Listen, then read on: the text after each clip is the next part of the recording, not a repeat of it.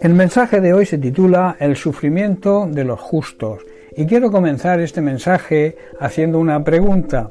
¿Por qué los justos padecen sufrimiento y muchos de los que viven haciendo el mal y viviendo de espaldas a Dios les va bien? ¿Por qué sufren las personas justas? En Eclesiastés capítulo 8 versículos 11 al 14 el sabio Salomón nos dice por cuanto no se ejecuta luego sentencia sobre la mala obra, el corazón de los hijos de los hombres está en ellos dispuesto para hacer el mal. Aunque el pecador haga mal cien veces y prolongue sus días, con todo yo también sé que les irá bien a los que a Dios temen, los que temen ante su presencia, y que no le irá bien al impío, ni le serán prolongados los días, que son como sombra, por cuanto no teme delante de la presencia de Dios. Hay vanidad que se hace sobre la tierra, que hay justos a quienes sucede como si hicieran obras de impíos, y hay impíos a quienes sucede como si hicieran obras de justos.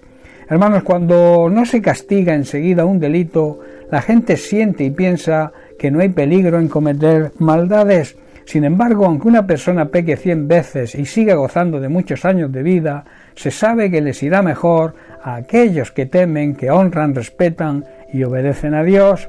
Al final la gente mala no prosperará porque no temen a Dios. Luego Salomón afirma una gran verdad sobre la vanidad de este mundo, cuando dice a las personas buenas les puede tratar, se les puede tratar como si fueran malvadas y a las malvadas como si fueran buenas. Esto es una realidad que, como dice Salomón, no tiene sentido, pero que ocurre.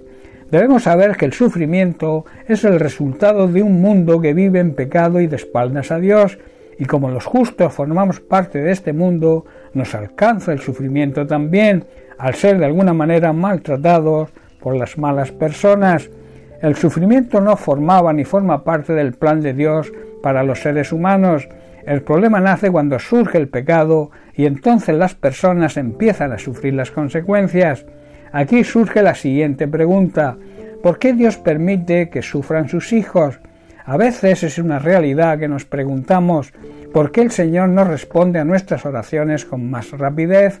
¿Por qué otras personas que no conocen a Dios no pasan por situaciones tan difíciles como las que estamos atravesando nosotros? Tenemos gran cantidad de preguntas y a veces pocas respuestas. Hay muchos asuntos que se están desarrollando, digamos, en el ámbito espiritual y que no llegamos a entender aquí en la tierra nunca, pero que nos fortalece espiritualmente. Ejemplos bíblicos. David era una persona con el corazón conforme al corazón de Dios, pero tampoco encontró todas las respuestas en medio de sus luchas y aunque algunas las conoció por el sufrimiento que padeció como el resultado de sus malas acciones, ejemplo la muerte de su primer hijo con Besabé, pero en otras ocasiones no tuvo respuesta. ¿Qué hizo David? David tomó la decisión primero de aceptar la autoridad y la soberanía de Dios y después confiar plenamente en él. También tenemos la vida de Job, es otro gran ejemplo del sufrimiento de una persona justa. Supo aceptar la voluntad de Dios y aunque lo perdió todo, familia, posesiones, sufrió las peores situaciones que un ser humano pueda sufrir, pero se mantuvo fiel, aceptando la soberanía de Dios, se mantuvo firme en su fe y Dios le devolvió todo lo que había perdido y mejorado en gran manera. Hay muchos casos de este tipo en la Biblia. También tenemos como ejemplo los sufrimientos en la vida del apóstol Pablo y de tantos discípulos que pasaron también por grandes sufrimientos, pero todos decidieron poner su total confianza y fe en Dios y permitir que se cumpliera su propósito en ellos, aún en medio del sufrimiento.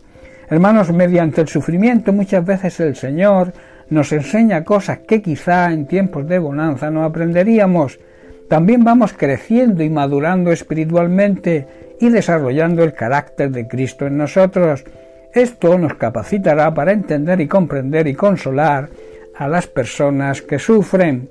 En medio del sufrimiento tenemos la gran oportunidad de experimentar la gracia de Dios y el poder de Dios, porque es distinto sentir la liberación de un posible sufrimiento puntual que estar y disfrutar de la presencia y la cercanía de Dios siempre, sentir ese poder que nos capacita para superar todo sufrimiento. Todo sufrimiento al final se terminará. Nuestra vida es corta y efímera. El apóstol Pablo la compara como una leve tribulación momentánea. La vida se termina pronto y el sufrimiento también.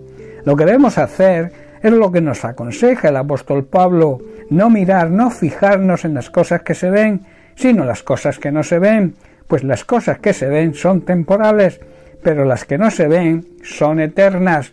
Bien, pues hasta aquí el mensaje de hoy. Que Dios te bendiga. Un abrazo.